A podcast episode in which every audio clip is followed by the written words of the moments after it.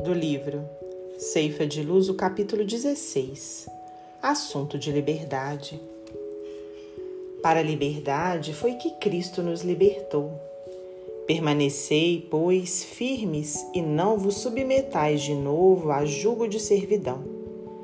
Paulo, Epístola aos Gálatas, capítulo 5, versículo 1. Importante pensar como terá Jesus promovido a nossa libertação.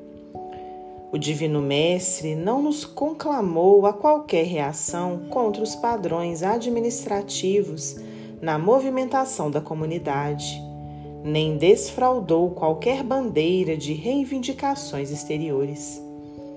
Jesus unicamente obedeceu às leis divinas, fazendo o melhor da própria vida e do tempo de que dispunha em benefício de todos terá tido lutas e conflitos no âmbito pessoal das próprias atividades.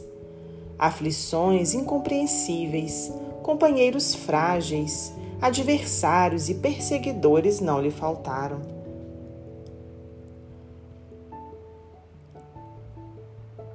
Nada disso, porém, fê-lo voltar-se contra a hierarquia ou contra a segurança da vida comunitária.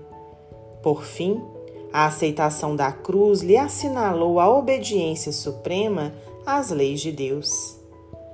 Pensa nisso e compreendamos que o Cristo nos ensinou o caminho da libertação de nós mesmos. Dever observado e cumprido mede o nosso direito de agir com independência. Não existe liberdade e respeito sem obrigação e desempenho.